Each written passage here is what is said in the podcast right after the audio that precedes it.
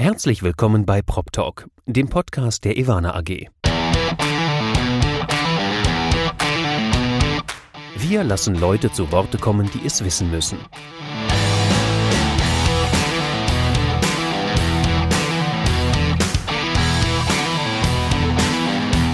Aus der Branche für die Branche.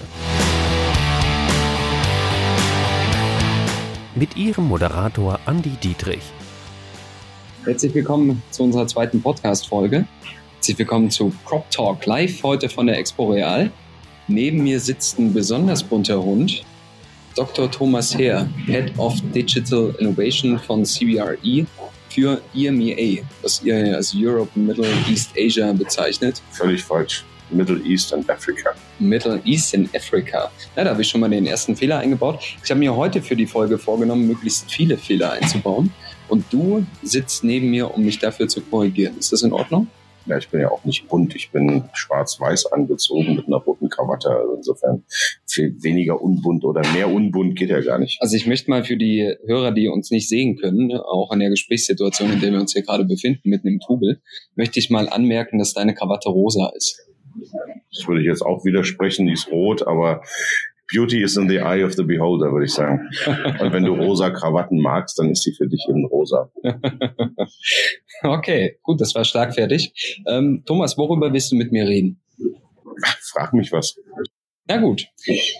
Wir haben in der ersten Folge mit Sascha Donner geredet. Da ging es um das Thema Kunden und äh, riskante Wagnisse in der Immobilienwirtschaft. Beim zweiten könnten wir ja über das Thema Skalierung reden. Da kannst du ja so ein bisschen was beitragen, habe ich gehört.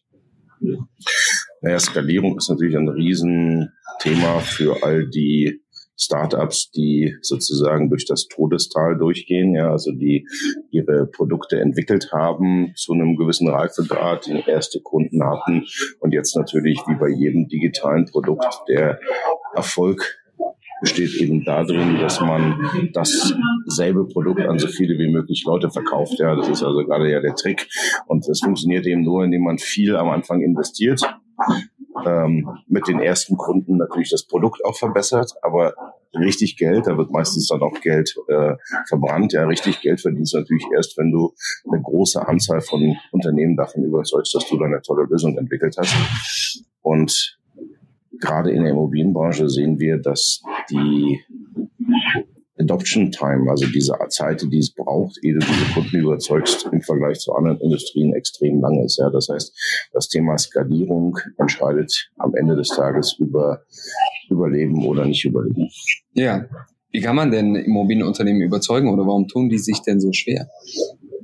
Ja, erstmal ist eine, eine falsche Wahrnehmung, dass es die mit der Digitalisierung in der Immobilienbranche gerade erst losgeht. Ja, wir haben schon eine Digitalisierung 1.0 hinter uns. Also wir haben schon in den großen institutionellen Unternehmen überall ERP-Programme, CRM-Programme, äh, Facility Management-Programme, Property Management-Programme äh, installiert, die natürlich ein Rieseninvestment waren, die Amortisationszeiten haben, die insbesondere, und das ist ein Faktor, der gerne unterschätzt wird, der in der Schulung der Mitarbeiter und im Training halt auch unwahrscheinlich viel Ressourcen binden, sowohl finanzieller als auch zeitlicher Art, und sich dann von diesen Legacy-Systemen, von diesen Bestandssystemen zu verabschieden, äh, das ist ein Schritt, den man sich ganz genau überlegen muss, wann am Ende des Tages an dem Funktionieren dieser Systeme äh, das Wohl und Wehe von Konzernen hängt, die eben auf Mieteinnahmen angewiesen sind. Okay, wir haben es ja gesagt, Europe, äh, Middle East und Afrika, dafür bist du zuständig. Das Thema Internationalisierung ist ja bei Startups immer auch ein großes Thema. Man muss ja irgendwann schauen, wie kommt man über die deutschen Grenzen hinweg. Es gibt viele PropTech-Unternehmen, die inzwischen sagen, okay, wir starten in ganz Europa, erobern auch mal so ein bisschen natürlich die äh, Nordamerika etc. Was würdest du diesen Unternehmen denn mit auf den Weg geben? Was sind denn so Tipps vom Profi? Naja, wichtig ist, dass man natürlich ein Produkt hat, was international skalierbar ist. Das erleben wir bei ganz vielen Produkten, auch wenn wir als CGI einsetzen wollen, dass man plötzlich ein Produkt hat, wo sagen wir, die Metrik in Inches nicht verfügbar ist oder andersrum oder wo dann halt nur eine, eine Währung vorgesehen ist oder nur ein Mehrwertsteuersatz und so weiter. Also das sind alles Dinge, die von der Anlage des Produkts her funktionieren müssen. Es gibt ja ein paar Beispiele, wo so eine schnelle Internationalisierung ganz gut geklappt hat, jetzt im deutschsprachigen Raum zum Beispiel mal Everton zu nehmen, die natürlich sehr schnell auch in den USA gewesen sind. Äh, wir sehen jetzt, dass Drooms ein, ein, ein hat, äh, etabliert hat für, äh, für die Expansion in den amerikanischen Markt.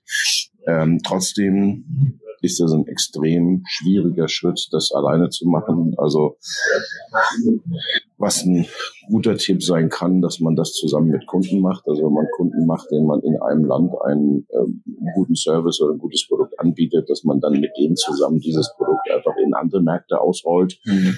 Und ich glaube auch, dass man sehr äh, vorsichtig sein muss, in welche Märkte man geht. Wir haben ja das Phänomen, dass es eine ganze Reihe von baltischen oder nordischen Startups gibt, ja, die mhm. dann internationalisieren. Die haben natürlich noch einen viel größeren Druck, weil die Märkte noch viel kleiner sind. Also in mhm. Deutschland kann man auch innerhalb des Landes schon nochmal ganz vernünftig scalen. Ähm, und für mich wäre eine ganz klare, äh, wenn es nicht Sonder, Sonderbedingungen gibt, eine ganz klare äh, Empfehlung auch, sich zuerst den englischsprachigen Markt vorzunehmen, weil der eben in der westlichen Welt groß ist. Und ich würde auch eine Fragezeichen anmachen, wenn einer den asiatischen Markt so als seinen Kernmarkt identifiziert. Mhm. Äh, wie gesagt, Sonderbedingungen, äh, Gründer aus dem Sprachraum oder so jetzt mal, mal ausgeschlossen. Ja. Steht ihr in der CBRE da auch bereit als Partner? Also, dass ihr, ich meine, ihr arbeitet ja international, dass ihr die sozusagen über die Grenzen hinweg begleitet auch?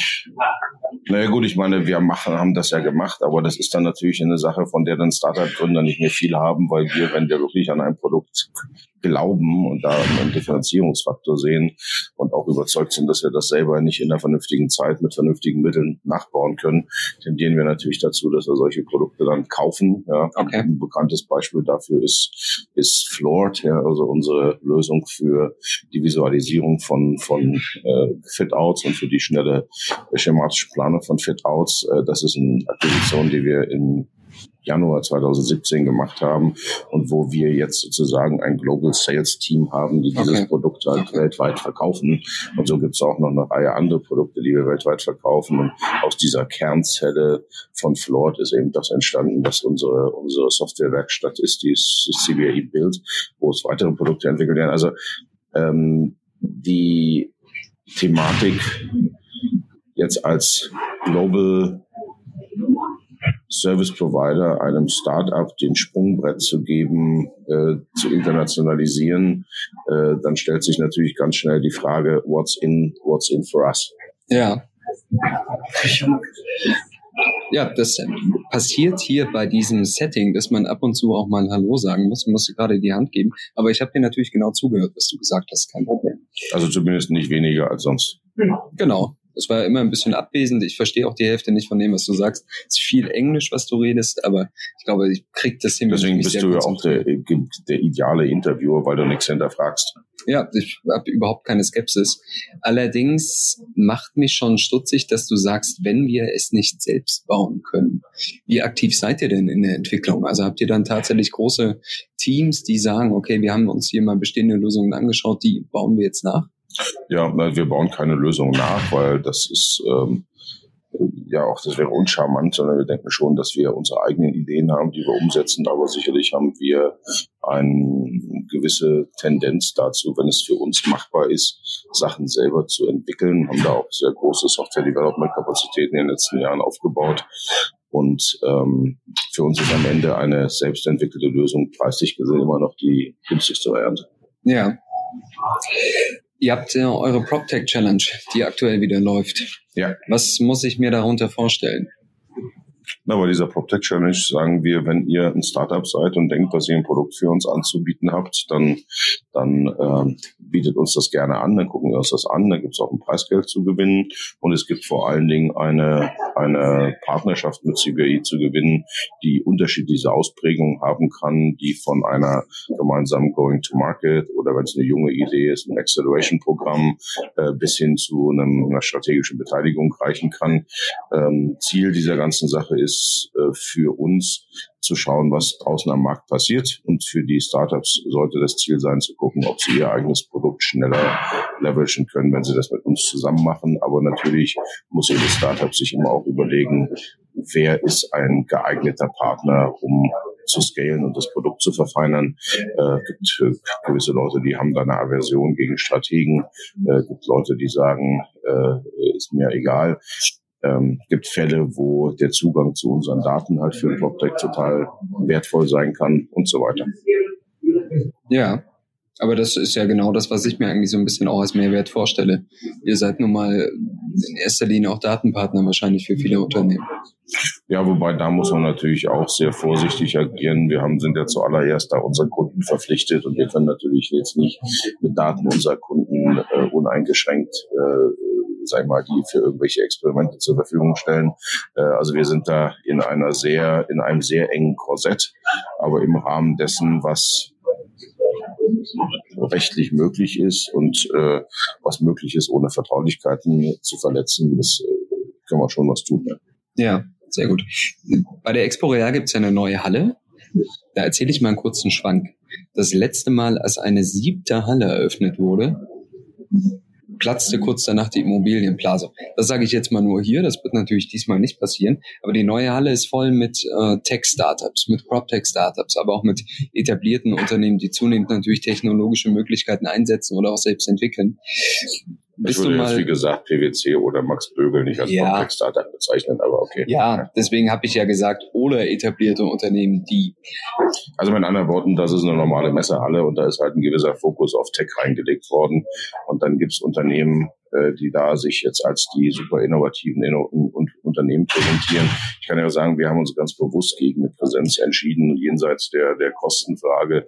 Äh, wir wollten einfach nicht das Signal setzen, dass irgendetwas Technologisches außerhalb des bestehenden Unternehmens passiert. Also wir, ja. wir haben unsere Digitalteams, die auf unserem Stand sind. Und wenn Kunden kommen, die, wo unsere Kollegen, die die Kunden betreuen, sehen, da ist ein Digitalberatungsbedarf oder gibt es ein Thema, eine Nachfrage nach einer digitalen Lösung, dann stehen die da bereit und springen damit rein. Wir halten das für deutlich effizienter und zielführender als äh, jetzt irgendwo diese Tech-Offerings von, von uns in einer anderen Halle zu präsentieren. Ja, aber bist du mal durch die Halle durchgelaufen? Hast du mal Zeit gefunden? Leider, mehr, leider mehr als einmal, ja. Ja gut, wahrscheinlich von einem Termin zum nächsten gesprungen, immer schön im Halbstundenslot. Ja, und immer zwischen den Hallen hin und her. Was sind denn Technologien, die da präsentiert werden, von denen du dir eine Menge hoffst? Was ist so das nächste große Ding der Branche? Jetzt kann ich zwei Antworten geben, eine ehrliche und eine taktische. Ich hätte gern eher erst die taktische und mich dann vorgearbeitet zur ehrlichen. Okay, also die ganz ehrlich werde ich dir nicht sagen, weil ich hier keine Spuren legen werde zu den Themen, die uns wirklich interessieren.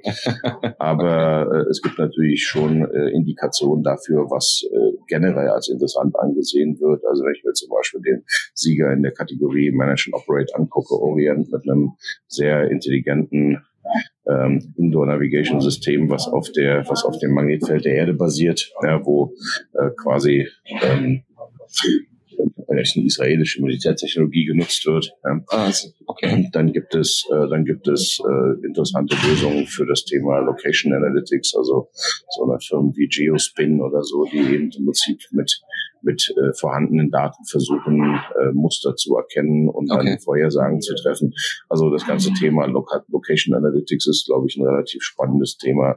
Alles, was in das, in das Thema bessere Kundenservices reingeht, okay. ist ein interessantes Thema. Wir haben eine gewisse äh, nicht Dominanz, aber Präsenz von Anbietern von Coworking da. Das heißt also das ganze Space as a Service äh, Thema ist sicherlich ein sehr heißes Thema. Also es gibt eine ganze Reihe von von äh, Ansätzen.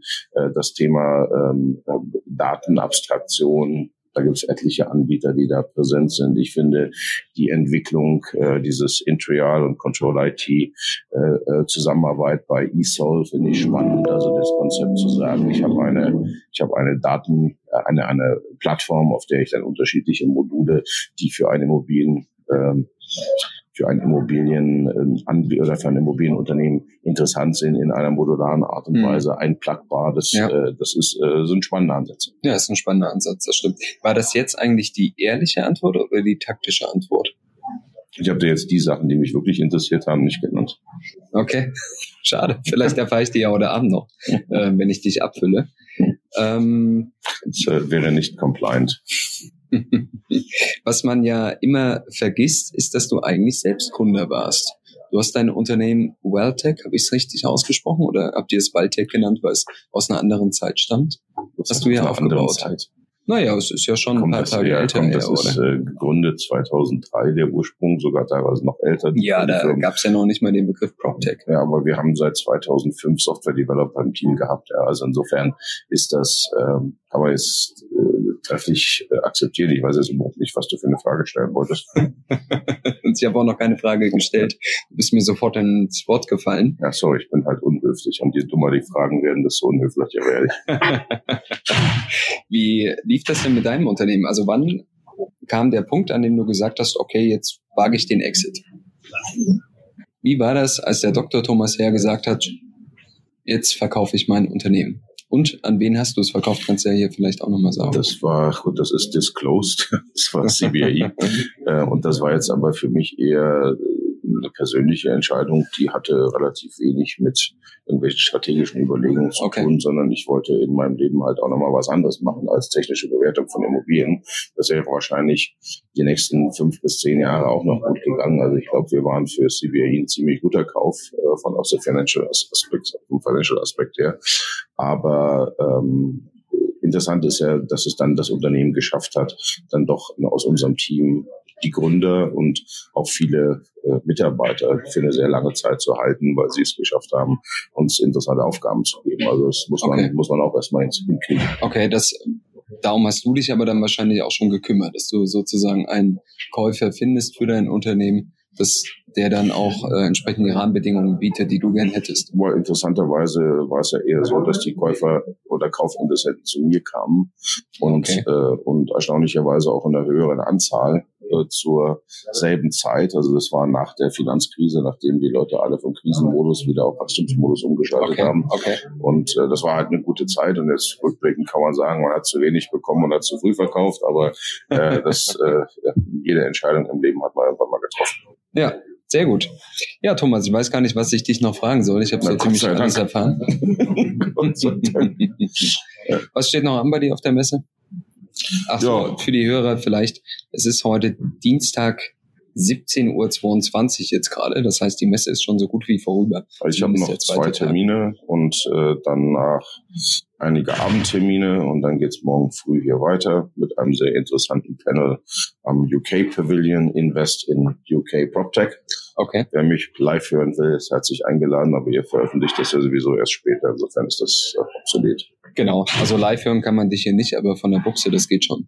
Von der Buchse. Gut. Ja. Vielen Dank, Thomas. Ja, ich hoffe, dass mir die Hörer verzeihen, dass ich in angesichts der Umstände äh, nicht seriöser auftreten konnte. Nein, du Aber es hängt dich- immer, das hängt immer sehr stark natürlich vom Partner, vom Interviewer ab und von den technischen Ja, Gegebenheiten. das war genau. Das war schon alles hier unterste Schublade. Aber also- man muss natürlich sagen, äh, da bin ich auch wieder, ich möchte einfach dem Kollegen äh, natürlich auch Glück wünschen und wir haben alle mal angefangen. Vielen Dank. Gerne. Also,